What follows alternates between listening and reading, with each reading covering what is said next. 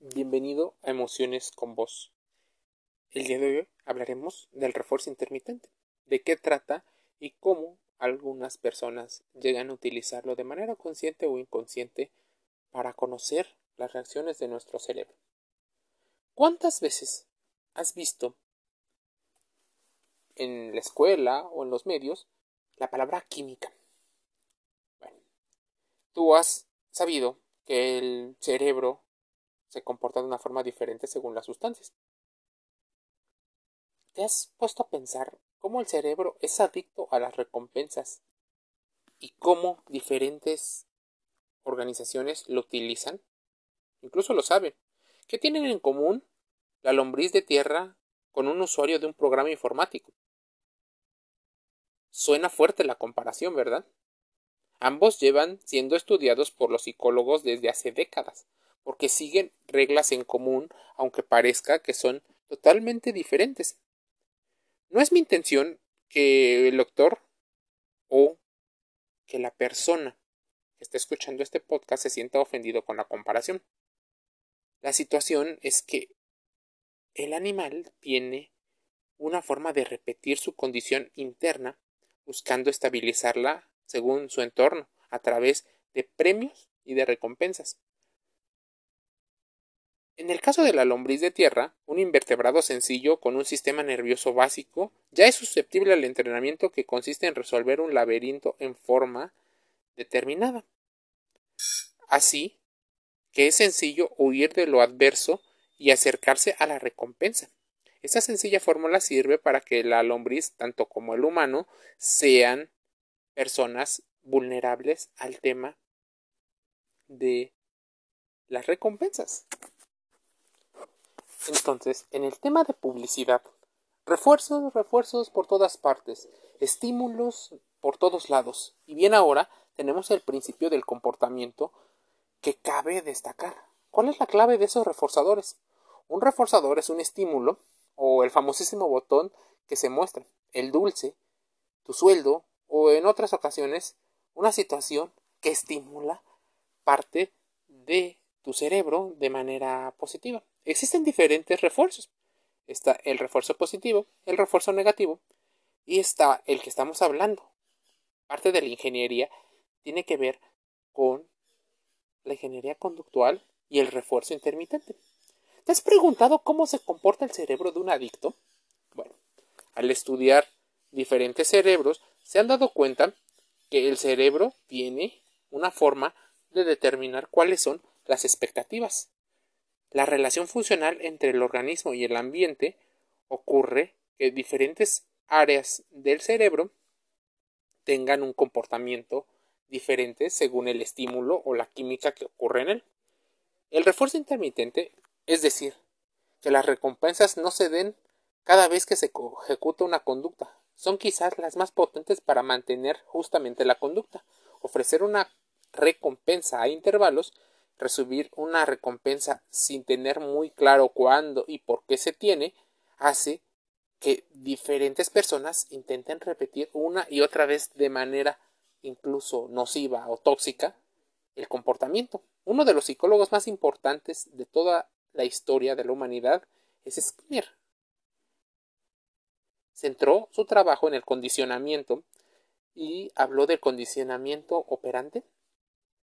Así el refuerzo intermitente se convirtió en una situación donde en su trabajo se evidenció una de las formas más potentes de mantener a una persona haciendo siempre lo mismo y con la máxima gratificación.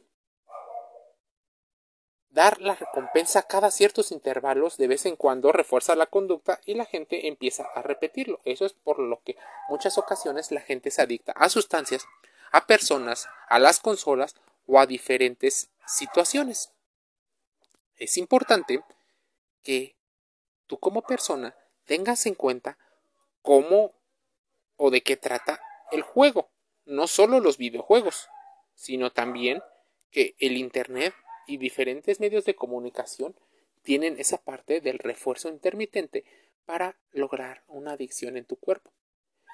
¿Quién tiende a utilizar de manera consciente el refuerzo intermitente? Normalmente personas narcisistas con tendencias psicopáticas.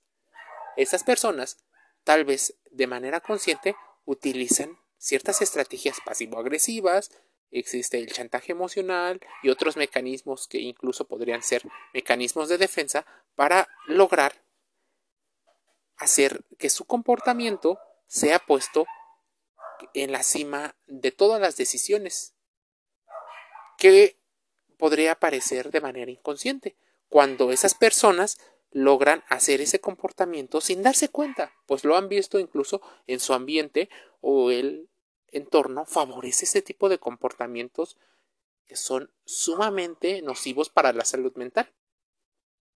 Los refuerzos intermitentes en ocasiones son situaciones en las cuales las personas no se logran dar cuenta y desengancharse resulta algo sumamente difícil, pues tu cerebro está pasando por diferentes situaciones, incluso está siendo estimulada de manera que encuentra cierta gratificación en ello.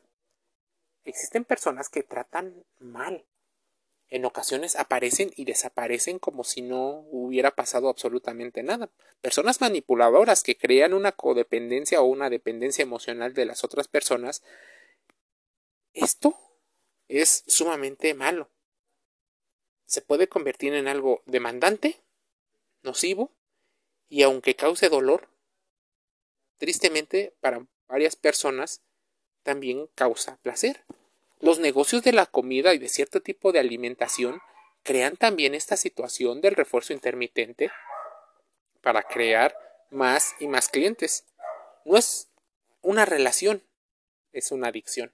Así que debes de tener cuidado acerca del refuerzo intermitente y cómo funciona.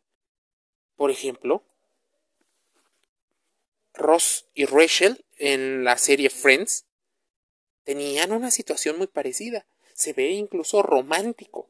Y quítate la idea de amor romántico ideal, pues en ocasiones muchas de esas estrategias que te enseñan tienen que ver con refuerzos positivos y negativos.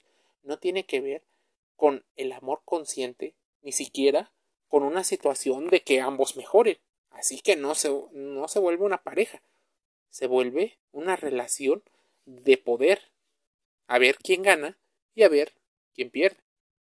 En sí, debemos de tener en cuenta la palabra refuerzo intermitente en nuestras relaciones, pues probablemente nosotros seamos las personas que actuemos sin saberlo de manera negativa.